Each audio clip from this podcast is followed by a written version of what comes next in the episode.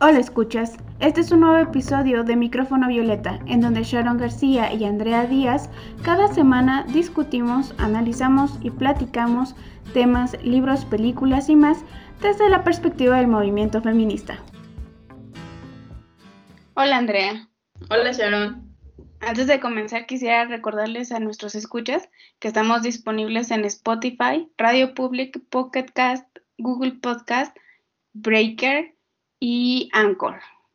También nos encuentran en redes sociales como Twitter, Facebook e Instagram como Micrófono Violeta.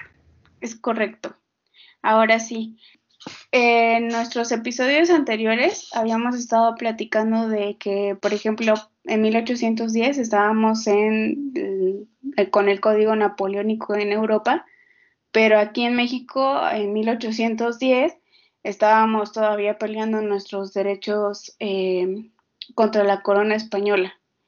Para la primera, esa fue como para la primera hora, ola, perdón. Para la segunda ola, mientras en, en Gran Bretaña estaban las sufragistas, en Estados Unidos también ya empezaban ellos con su primera ola. Sin embargo, justo nosotros estábamos en el movimiento de la Revolución Mexicana. Y eso también hizo que de alguna manera nos atrasáramos y cuando nosotros ya estábamos a, nivel de ellos para luchar por nuestros derechos feministas, o bueno, por nuestros derechos como ciudadanos, ellos ya estaban en su tercera ola. Entonces, de, alguna manera estábamos un paso o dos pasos detrás de todo el movimiento feminista, no solamente en México, sino en toda Latinoamérica. ¿No es cierto, Andrea? Es correcto. De hecho, hasta 1916 es que hay como el primer registro de en Yucatán, ¿no? Que se da el primer movimiento eh, feminista, en donde básicamente son reformas educativas y sociales. Sí, y justo quien fue la principal mujer que estuvo detrás de todos estos de todo este movimiento fue Hermila Galindo Acosta. Fue la primera mujer en luchar por un puesto como diputada en México. Ella ganó, o sea, de hecho ella ganó, pero no le, no le dejaron tomar su curul por la situación en que realmente todavía no estaban ganados los derechos como, como ciudadanos. Para 1917 la Constitución mexicana solo aprobaba a los hombres para poder votar y ser votados. Nosotras no teníamos la ciudadanía, no podíamos votar y mucho menos luchar por un, por un puesto federal. Pues no, en realidad estábamos súper atrasados. Yo creo que también es, es cuestión de, pues sí, ¿no? De estos momentos políticos que nos tocaron, de estar apenas luchando por tu independencia y todas esas cosas que también retrasan un poquito el asunto respecto a las mujeres, ¿no? En lugar de darse como más bien en lugar de que coexistieran estas luchas para poder estar adelantadas, pues no, estábamos apenas ahí intentando ser independientes y nosotras pues sí estábamos totalmente desconectadas, ¿no? De, de cualquier ideal para los hombres o de lo que en ese momento estaba pasando, como un total fantasma. Correcto, y a pesar de lo que muchos podrían pensar, las principales fuentes del movimiento en México no fueron necesariamente, necesariamente en la Ciudad de México, sino en Yucatán. Exacto, ¿no? Ni siquiera se dio como en la capital, hasta, bueno, eso ya se da hasta 1971, en la Ciudad de México, ¿no? Pero pues antes de eso estamos que en 1935 eh, está el Frente Pro Derechos de la Mujer que priorizó los derechos de las trabajadoras y las campesinas, pero también se lucha y no se logra nada, ¿no? Porque volvemos a lo mismo de estamos aquí esperando que seamos reconocidas, pero otra vez vamos hacia atrás porque en realidad nadie en ningún congreso quiere reconocer algo. Es como bien desesperante, ¿no? Porque pues para esto antes Salvador Alvarado, en 1916 justamente con, eh, en Yucatán, es un hombre que es feminista en el sentido de que quiere que las mujeres sean reconocidas, de que tengan derechos, pero solo queda ahí, ¿no? queda en algo que él quiere como convocar, pero queda en una convocatoria y queda como en un este en una promesa de campaña, por decirlo así, ¿no? Solo queda en promesas de campaña porque en realidad no sucede nada, no sucede nada a, para la acción, ¿no? O sea, siempre son palabrerías, discursos, convocatorias eh, fallidas, en donde en realidad ni avanzamos, tampoco se retrocede porque pues en realidad no hay un avance, ¿no? Sí, de alguna manera, o sea, aunque se hayan creado tantas sociedades pro ligas feministas y todas estas como como clubs de alguna manera de mujeres, sobre, sobre todo mujeres que tenían capacidades económicas, ¿no? Que la mayoría de ellas eran mujeres burguesas que a lo mejor pues obviamente sí tenían como esta intención de querer luchar por derechos de la mujer, pero sobre todo en una situación de, de privilegio, porque estaban ellas volteando a ver cómo estaba la situación en Europa o en Estados Unidos y ellas estaban trayendo también muchas ideas y estaban viendo que, lo atrasados que estábamos, pero ellas eran precisamente las que podían ver esta situación también. Pues sí, no, es que desde tus, desde, tienes que también pensar que pues desde una situación privilegiada puedes ver este tipo de asuntos, ¿no? Pues la realidad es mucho más cruda eh, para otras mujeres que no tienen esta situación de privilegios, ¿no? O sea, no saben qué hay afuera de, en realidad. Sí, no puedes luchar por derechos que no sabes que existen. Exactamente, cosas que no conoces para ti no existen. O sea, lo que bien se dice, lo que no se nombra no existe. Es correcto. Entonces, para estas mujeres es, un caso aislado, ¿no? Porque en realidad no saben que existe, no saben que hay. Obviamente sí quieren como, me imagino que sí, sí hay como un asunto de, de querer ya no estar en esta represión de los hombres, ¿no? O sea, de que te sientes como atada, de que tienes que estar, este, al servicio del hombre, porque también tenemos que pensar que en México es una cultura muy tradicional y nos guste o no, la verdad es una cultura muy machista. Y esto se ha visto desde siempre, que aquí el hombre es eh, símbolo de, de mando, ¿no? Las mujeres en ese sentido, en México al menos, siempre hemos tenido un papel muy por debajo de los hombres. Y es una situación cultural que hasta ahorita pues sigue, ¿no? ¿no? No, no podemos decir que hemos avanzado mucho porque pues México es un país machista. Y nosotros en realidad yo pensaría que respecto al feminismo aún seguimos en pañales porque ¿qué te gusta de 1971 que se da esta, esta marcha de protesta contra el mito de la madre? Que esta marcha es justamente de, de que las mujeres salen y dicen que no son una especie que solo sirve para la reproducción del humano, ¿no? De ese momento a este no, no han habido tantos avances. No, al contrario. Exacto, ¿no? Al contrario, estamos como en cosas tan sencillas como el aborto, ¿no? Sí, bueno, lo que pasa es que ahí, o sea, tal vez para nosotras también nos puede parecer algo muy sencillo y muy simple, pero también tenemos una tradición en México de iglesia. Entonces, ir en contra de la iglesia es una situación muy complicada. Entonces ahí no están viendo ni siquiera o no se está velando siquiera por la salud de las mujeres, ¿no? Sino simplemente llevar a término la gestación, sin importar si, si realmente la salud de la mujer que está en ese periodo de gestación pudiera o pudiera sufrir, ¿no? O sea, lo decía Gloria Steinem en la película de Glorious. O sea, la situación del aborto es, es un último recurso. Ninguna mujer se levanta en la mañana y dice, ah, ¿qué voy a hacer hoy? Hoy voy a ir a abortar. Esa es una situación muy estúpida. Eh, las mujeres que abortan lo toman como eh, la última situación, ¿no? Y todavía hay países en Latinoamérica y, bueno, aquí en otras partes del mundo que solamente aprueban el aborto en situaciones muy límite, ¿no? Y que ni siquiera por una situación de violación se aprueba precisamente el, aborto. Pues sí, creo que sí, la verdad la evangelización aquí en México es algo bien, bien, bien, este, bien complicado. Pero en estos setentas las mujeres ya se estaban dando cuenta que en realidad ellas no solo servían para esta, este asunto de la reproducción del ser humano, ¿no? En los 70 ellas, al menos ya aquí en Ciudad de México, que es como algo que, que tendría que haber sucedido primero aquí, ¿no? No en Yucatán. O no sé cómo, cómo, cómo tuvo que haber estado construido todo para que se diera primero allá y luego llegaran aquí pero pues las mujeres ahí ya también estaban abriendo los ojos. Y como dices, algo muy, algo que tenemos que pensar mucho es, eh, sobre todo en México, este asunto de, de, que la mujer privilegiada era la que podía ver este tipo de asuntos, porque en realidad los demás casos eran muy aislados. Y más en México, ¿no? Que no tienes como acceso a muchas cosas porque, pues en realidad el asunto este de, principalmente político, ¿no? Con estas cosas del porfiriato y todos estos asuntos políticos, pues las cosas estaban como muy aisladas, ¿no? En realidad no había muchas cosas a las que pudieras tener acceso.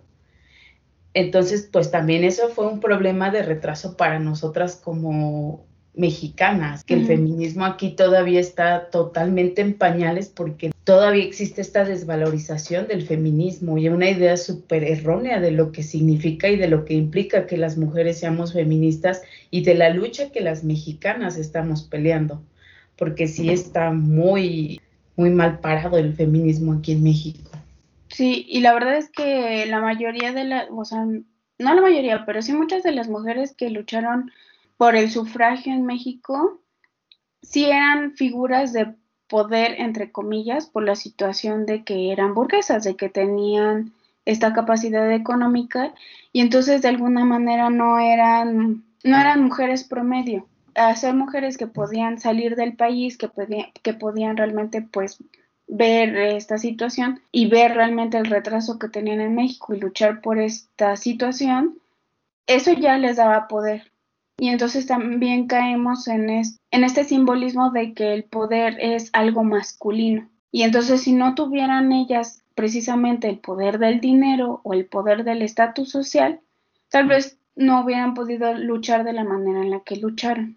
Sí, no, aparte también, por ejemplo, aquí en México pues no se daban como muchas cosas como en Europa, ¿no? Bueno, al menos se, pudieron tener revistas femeninas, bueno, una que fue la FEM, existió solamente 29 años, criticaba el sexismo, difundió obras literarias sobre, bueno, más bien de mujeres, pero el asunto también aquí era que de repente había conflictos entre las mismas, ¿no? Porque también recordemos que en México había como este feminismo, pero también había como un feminismo marxista. Entonces de repente entre ellas también chocaban. Obviamente eso no, no detuvo a que siguieran publicando, a que siguieran como tratando de hacer que se visualizara, ¿no? Este asunto de ya sea de violaciones, de la sexualidad, de la maternidad, de la prostitución, el trabajo doméstico. Sin embargo, pues también estas confrontaciones que tenían entre ellas también de repente era como muy complicado, ¿no? Porque al final si tienes que tener una visión clara y en conjunto. Y de repente pues también estos choques hacían como que se dejaran de publicar o, o ya no tuvieran como esta sororidad, ¿no? Finalmente se perdía. Entonces, pues también eso habla también de las complicaciones, ¿no? De que hemos llevado en México al menos. Sí, claro. Entonces, al final, pues sí, justo todas esas ideas vanguardistas de Europa eran las que queríamos traer a México, incluidas esas revistas, ¿no? También estaba la de Mujer Moderna y algunas mujeres periodistas o escritoras ya estaban empezando también a publicar sus columnas y, y situaciones en las que a lo mejor años antes no se hubieran podido ni siquiera pensar. Estamos hablando de que, por ejemplo, para 1936, Lázaro Cárdenas, pues empieza ya a querer un, un voto gradualista para la mujer. Pero como tú dices, ¿no? Queda en promesas de campaña y al final también lo que a mí me dio mucha risa descubrir aquí fue que para esos momentos dijo Lázaro Cárdenas, bueno, así como la administración de Lázaro Cárdenas. Este, sí vamos a darles el voto a las mujeres, pero va a ser gradual y las vamos a capacitar. Y entonces dices, bueno, a los hombres nunca los capacitaron para votar, ¿sabes? o sea, ¿por qué a las mujeres sí tendrían que darles una capacitación para, para ir a poner un tachecito, ¿no? Para poder eh, expresar su opinión en una situación política. O sea, me parece totalmente absurdo. Es que sabes qué pasa que, o sea, el, asunto de política ha sido tan de hombres en México que ellos no se imaginan que una mujer tenga la capacidad de decir, oye, pues yo no estoy de acuerdo con tal, no creo que esa sea la solución al problema que se está viviendo. Yo creo que eh, más bien ellos en su cabecita pensaban eso, ¿no? O sea, era como, decir, bueno, pues vamos a darles una capacitación de, de qué es lo que tienen que querer, ¿no? Más bien ya no era un asunto como de, de, que fueras idiota, ¿no? Sino también empezar como a, a decirte a ti qué tienes que hacer. ¿Cómo tienes que pensar? Sí, de alguna manera, la, esta idea de decirles a las mujeres cómo tienen que pensar, ahora va a ir de un ámbito privado a un ámbito público. Ajá, eso, eso precisamente es lo que estaba pasando. Bueno, sí empezaron a haber también como manifestaciones, hubo huelgas de hambre y mujeres que se postularon para diputaciones. Eh, sí hubo como, como mucho esta situación, ¿no? Que se fueron a, parar ahí enfrente de la casa de Lázaro Cárdenas y quedarse ahí en total huelga de hambre para que, pues para que le hicieran caso en sus peticiones. Bueno, pero pues volvemos a lo mismo, ¿no? Son promesas de campaña y pues ver un círculo de mujeres ahí en huelga de hambre es como ahí, al rato se les pasa.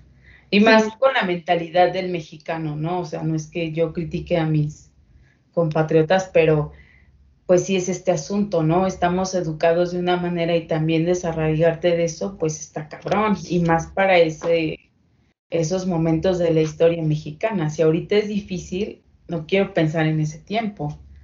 Mira, la huelga de eh, bueno, una de las mujeres que hizo precisamente la huelga de hambre fue María del Refugio García.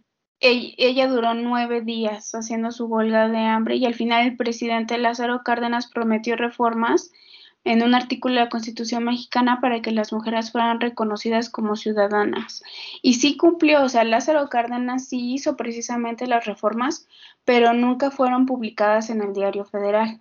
Entonces, al final, aunque haya hecho las reformas, nunca se hizo público que las mujeres ya tenían derecho al voto. Hasta 1953. Es correcto, con, bajo la presidencia de eh, Miguel Alemán Valdés, que además tiene un discurso muy, no sé cómo decirle, pero bueno, dentro de las palabras del discurso del presidente cuando en 1947 ya dio el paso a la modernización, dijo, las características propiamente femeninas no se perderán al otorgárseles derechos cívicos, por el contrario, enaltecerán los ámbitos políticos. Las mujeres deben ser una garantía para la reproducción de la familia. Les pido no dejen de ser en el hogar la madre incomparable, la esposa abnegada y hacendosa, la hermana ideal y la hija recatada. o sea, porque obviamente si tienes el derecho al voto, vas a perder tu feminidad. O sea, eso es como lo más lógico. Ay. Ese es el asunto justamente de México. O sea, en México es como, o sea, realmente sí tenemos una cultura muy machista. O sea, esa es la realidad. Entonces, en discursos como estos te das cuenta que no sé si es ignorancia, o sea, no tendría, no sé qué tendría que ver que votes con que pierdas la feminidad, ¿no? O con que votes con que quieras dejar de ser madre. A mí me gustaría decirte que solamente estaba pasando en México, pero para esos momentos, justo en la Segunda Guerra Mundial, bueno, te platicaba el otro día de la película The League of Their Own, que en español le pusieron un equipo muy especial. Todos los hombres se van a luchar en la Segunda Guerra Mundial y se pierde la, la temporada de juegos de béisbol, entonces se les ocurre hacer una liga de puras mujeres. Dentro de esta situación de que hacen una liga de puras mujeres, hay fuertes movimientos de mujeres que están en contra de que, que, de que estas mujeres participen en, en un juego de hombres y que van a perder su feminidad por jugar béisbol. Y entonces lo que hacen para que las, la, estas mujeres como que se mantengan tranquilas y el resto de la sociedad también, es que les dan clases de etiqueta a las mujeres que van a participar. Ay, lo siento. es que su cara. Pero sí pasó. Les dieron clases de etiqueta así para que se pararan derechas, para que tomaran su tacita de, de té, para que le, para que supieran cómo tenía que ser servir el café. Sí pasó, ¿no? Entonces, sí, sí, pues, te, te, digo, me gustaría decirte que solamente estaba pasando en México, pero en realidad estaba pasando en otras partes del mundo. Es que es bien complicado, ¿no? O sea, ¿cómo pensarías que perderías tu feminidad por votar o por jugar béisbol? O sea, no creo que, no me hace sentido que tenga que ver una cosa con la otra, ¿no? Porque al final, eh, no sé, a mí me gusta jugar fútbol americano, pero no por eso dejo de, de pintarme las uñas, ¿no? O de, de ponerme cremas para la cara, no sé. Que también eso es como algo bien extraño, ¿no? Porque a estas alturas los hombres ya también usan cremas para las caras, ¿no? Creo que más que nosotras. O sea, es que ya también, ya estamos también en una, en una situación tan diferente que, o sea, a lo mejor a, a, mí, a ti o a muchas de nosotras se nos hace inimaginable, ¿no? Pensar que votar o jugar béisbol o hacer actividades X vayan en contra de tu feminidad, porque en realidad yo pensaría que no tiene nada que ver, ¿no? Pero pues evidentemente pues en los momentos políticos, los momentos sociales eran otros, ¿no? En donde pues se asociaba, ¿no? Que pues juega béisbol es machorra o ya no va a poder eh, tener hijos o ya no va a querer o ahora va a querer este tener muchos hombres. No sé, no, no sé, ¿no? No, no sé cómo lo, lo idealizaban en esos momentos. Sí, de alguna manera es, bueno, bien lo dices tú. De hecho, la feminidad como, como concepto de ser mujer, o sea, tampoco debería de existir ya.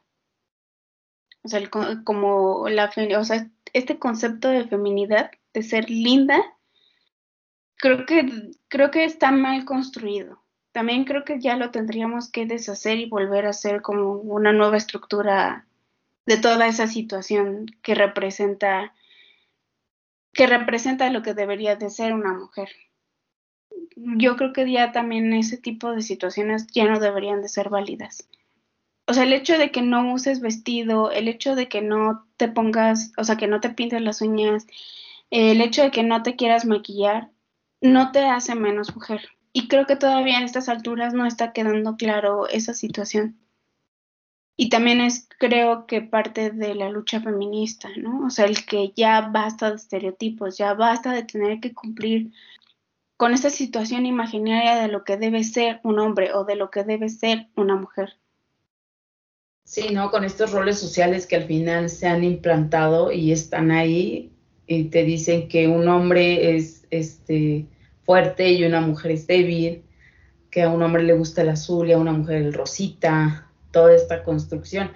Pero eso que tú mencionas, o sea, estaría maravilloso, ¿no? Pero si es una de, construcción bien cañona, en donde ahorita ni siquiera, al menos en México, el feminismo está tan reconocido como para empezar a hacer una deconstrucción de, de, de, la feminidad en sí, ¿no? Obviamente entre mujeres ya tenemos este asunto más de entre nosotras, eh, apoyarnos más, no criticarnos, incluso a una misma, ¿no? Ya te ves en un espejo y ya no estás con esta idea de que me tengo que ver perfecta, tengo que estar delgada, tengo que traer las uñas pintadas, tengo que traer el peinado perfecto, porque así es como te enseñaron, ¿no? O sea, lastimosamente, pues creces en una sociedad en donde eso representa tu feminidad, que te veas bien, que estés bien peinada, que traigas una faldita, que uses tacones.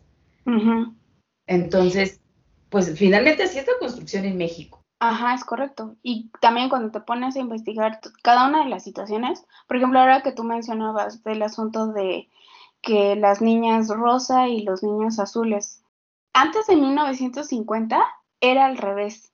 La, el color principal para las niñas era el azul y el, y el principal para los niños era el rosa.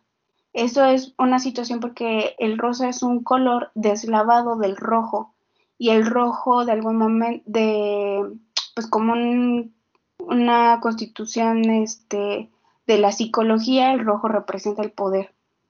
Y el azul representa como más ternura. Entonces antes de los 1950 eh, la construcción del, de precisamente eso del color era al revés, porque el, el rosa venía del rojo y representaba poder, y el azul eh, representaba como sensibilidad y ligereza.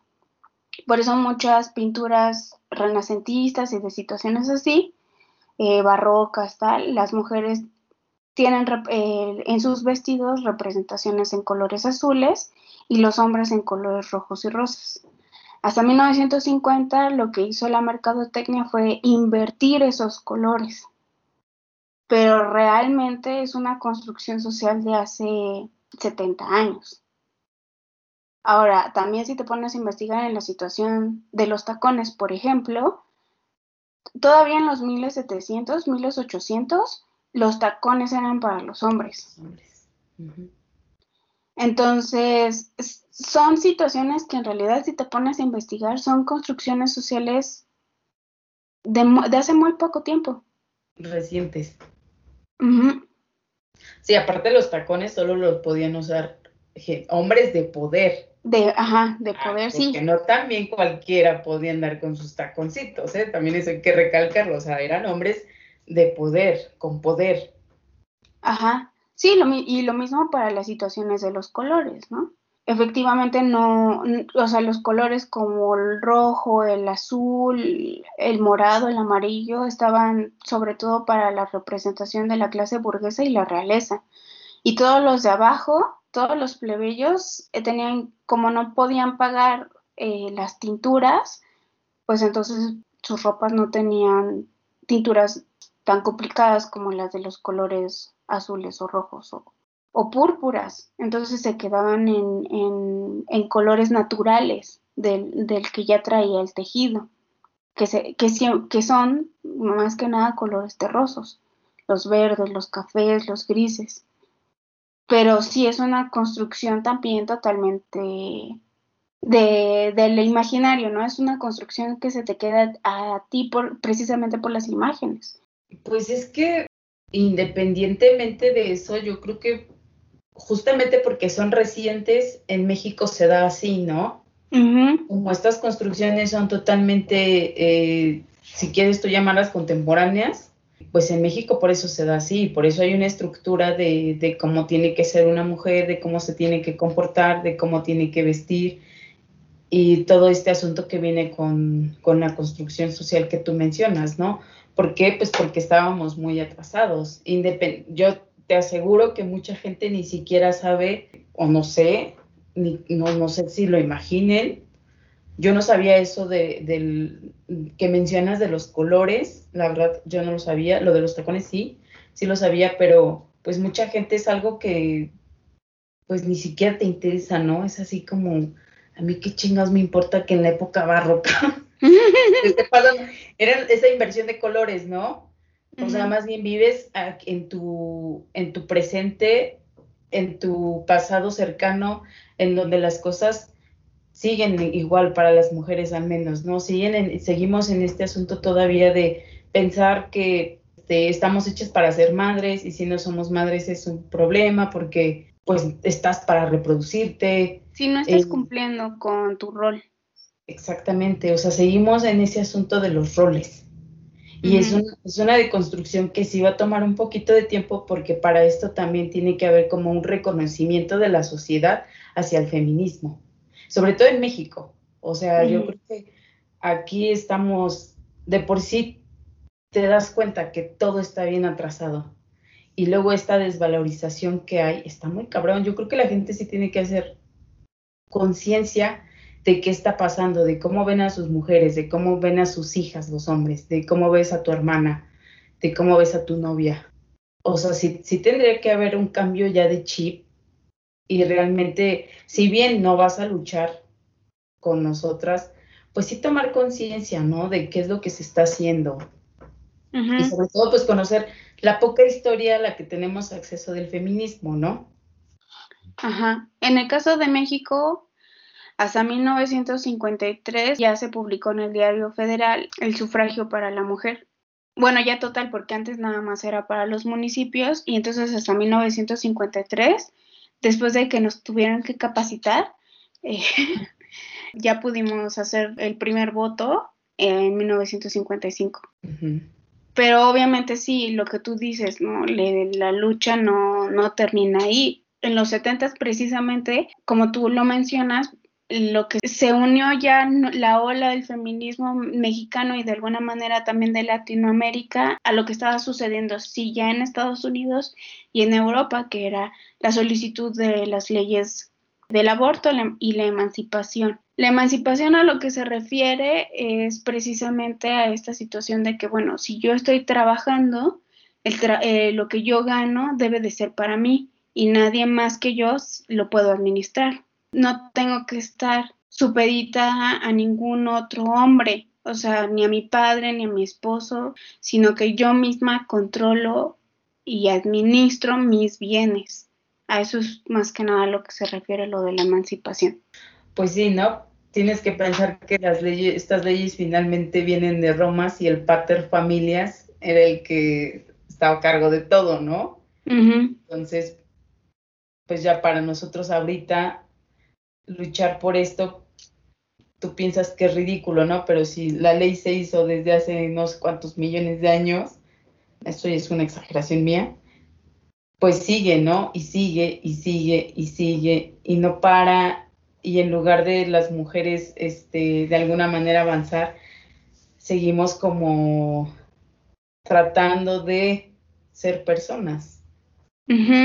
Y bueno, de alguna manera justo es lo que sigue relegando esta, esta cuarta ola, que algunos dicen que en realidad no es una cuarta ola, sino que es como el seguimiento de la tercera, pero también hay otros teóricos que sí dicen, no, esta es una cuarta ola, ¿no? Y se empezó a dar a través de los feminicidios en México, a través de la, bueno, más bien la falta como de, de leyes que realmente, o sea, hagan justicia a los feminicidios y también con todas estas mujeres que tuvieron que salir de sus países de origen eh, con lo de la primavera árabe, en Latinoamérica también se, se volvió a revalorizar el movimiento feminista justo a partir de la segunda mitad de la década de los noventas y principios de este siglo.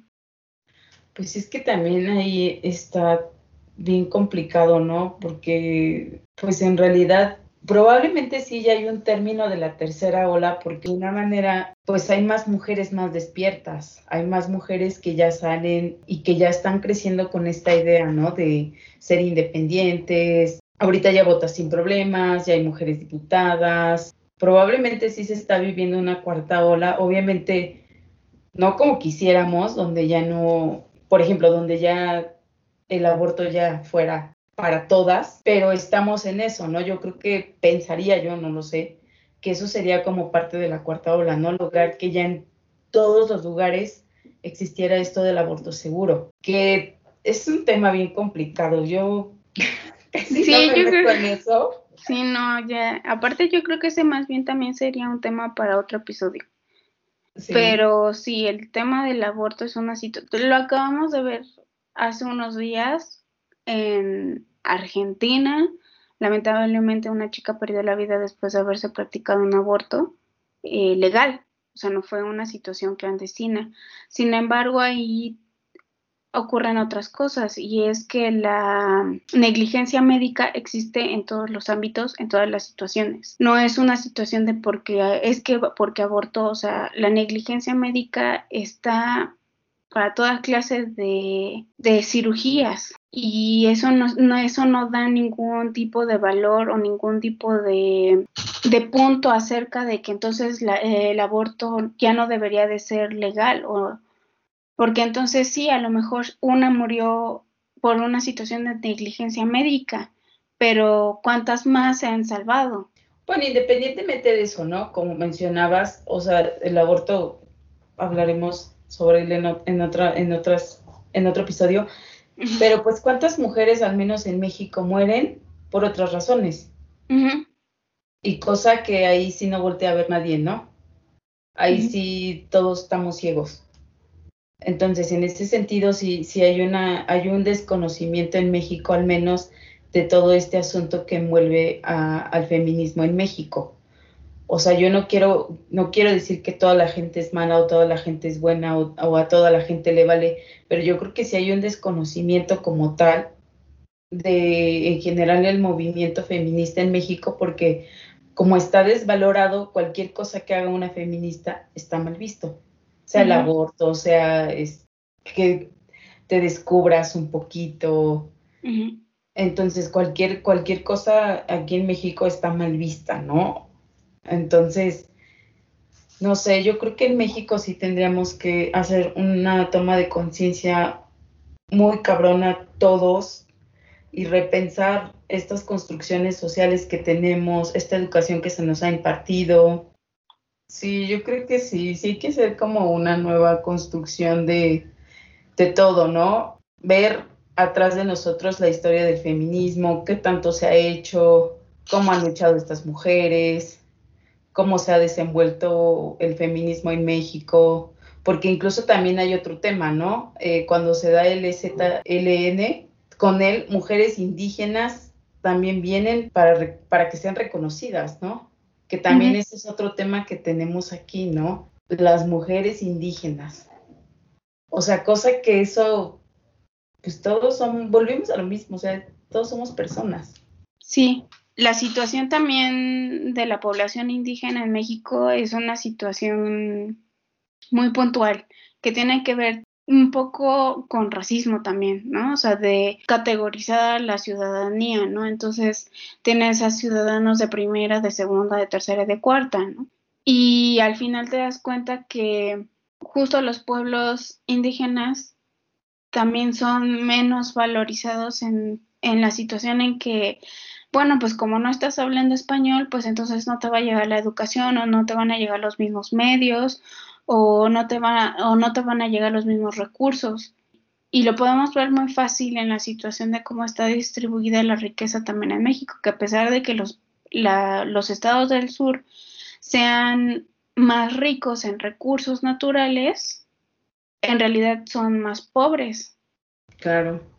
Sí, o sea, yo recientemente estuve ahí y en realidad, pues sí es eh, muy complicada la situación de muchas de las personas de allá, pero sobre todo este asunto de, de las mujeres, ¿no? Porque ya siendo mujer es un conflicto, ahora siendo una mujer indígena, pues te la ves más complicada, ¿no? Y también pensemos en este asunto de, bueno, las mujeres indígenas no sé hasta qué punto ahorita estén como en ese asunto de sus derechos, ¿no? La verdad lo desconozco, pero pues yo creo que sería muy importante que ya todas las leyes que se están haciendo en México para las mujeres, o sea, agarren parejo, o sea, en realidad yo creo que estos estas separaciones no tendrían que existir.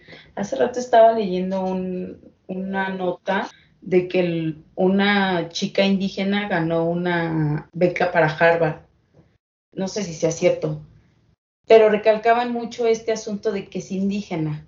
Entonces, como que a mí eso no me hizo sentido, ¿no? O sea, bueno, al menos yo como lo veo, pues todos somos personas, ¿no? Y, más bien tendrían que resaltar la capacidad de la chica, ¿no?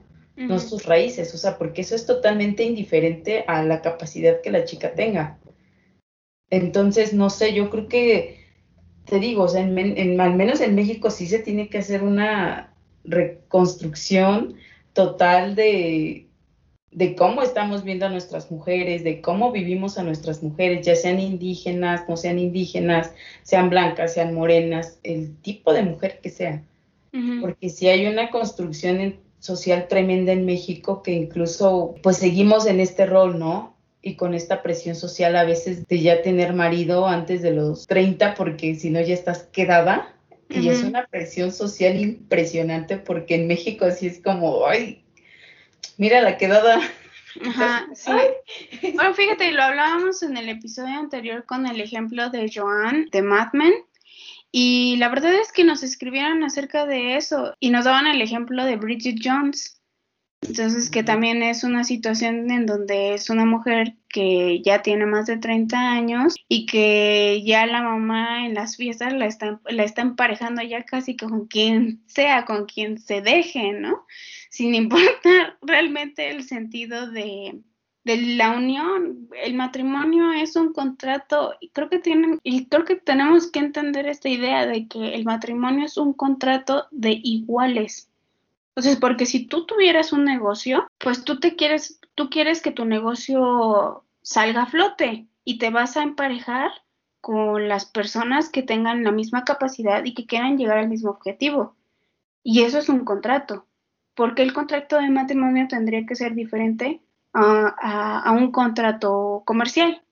O sea, si tú quieres llegar a un objetivo, pues vas a encontrar a pares, ¿no? Sí, exacto. O sea, el matrimonio en, sentidos pragmáticos es muy funcional porque exactamente es un contrato. Pero pues bueno, las mujeres somos más de algunas, no todas, pero sí estás como buscando pues alguien con quien tengas como ideales parecidos, alguien que te haga sentir segura, con quien puedas crecer, con quien compartas de repente opiniones. Pues bueno, depende, ¿no? No podemos generalizar, pero si buscas a alguien, ya buscas a alguien que compata contigo, que, tenga objetivos claros contigo. Es exactamente lo que yo pienso y, y era como el ejemplo que quería decir. Pero sí, efectivamente, es, es, esa situación. O sea, tú no te emparejarías en una situación comercial, o sea, con alguien que no compartiera la misma idea o el mismo objetivo que tú. Es así. Eh, y la verdad es que también quería como sacar esa colación por el hecho de que nos está gustando mucho recibir comentarios, propuestas y temas de nuestros escuchas. Nosotros esperamos que pronto podamos decir que somos una comunidad. Sí, la verdad es que sí, eso sí es muy importante. Si les interesaría que hablemos sobre algo, es, no sé, son muy importantes sus puntos de vista, ¿no? Porque pues todas las cabezas son un mundo, entonces también sus opiniones son bienvenidas y nos encantaría saber pues qué están pensando o qué les interesa. Y bueno, pues ya para finalizar, porque digo, al final el tema del feminismo en México y en parte de Latinoamérica es una situación que todavía está en pañales, como ya lo vimos. Es una situación que también toca puntos bien peliagudos en el sentido que tocan muchas cosas políticas aunque no nos guste, digo, a mí no me gusta esta situación, pero aunque no nos guste, el feminismo es muy político. Es una situación política porque tenemos que tomar los espacios públicos que nos corresponden como ciudadanos. Y el simple hecho de que nosotras podamos debatir con el resto de la gente esta situación, pues es precisamente por la cual quisimos comenzar este podcast. Sí, claro, para que la gente se empiece a relacionar más y empiece a estar más interesada.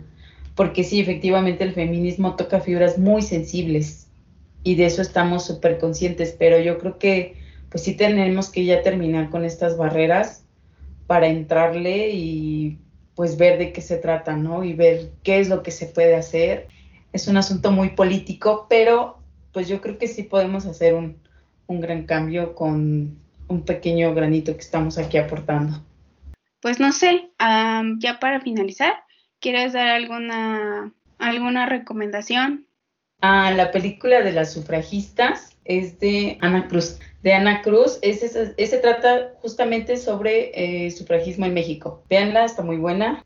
Claro, está en YouTube, entonces les podemos poner el link en nuestras redes sociales para que puedan ver los videos. Me parece que está dividido en cuatro partes. Pues sí, está muy, muy interesante y muy revelador toda la situación política en México que, que, atraviesa precisamente el movimiento feminista. Es correcto, mi estimada Sharon. Bueno, mi querida Sharon, pues te deseo un excelente ombligo de semana. Esperamos sus comentarios, son súper importantes para nosotras, no tienen ni idea cómo apreciamos.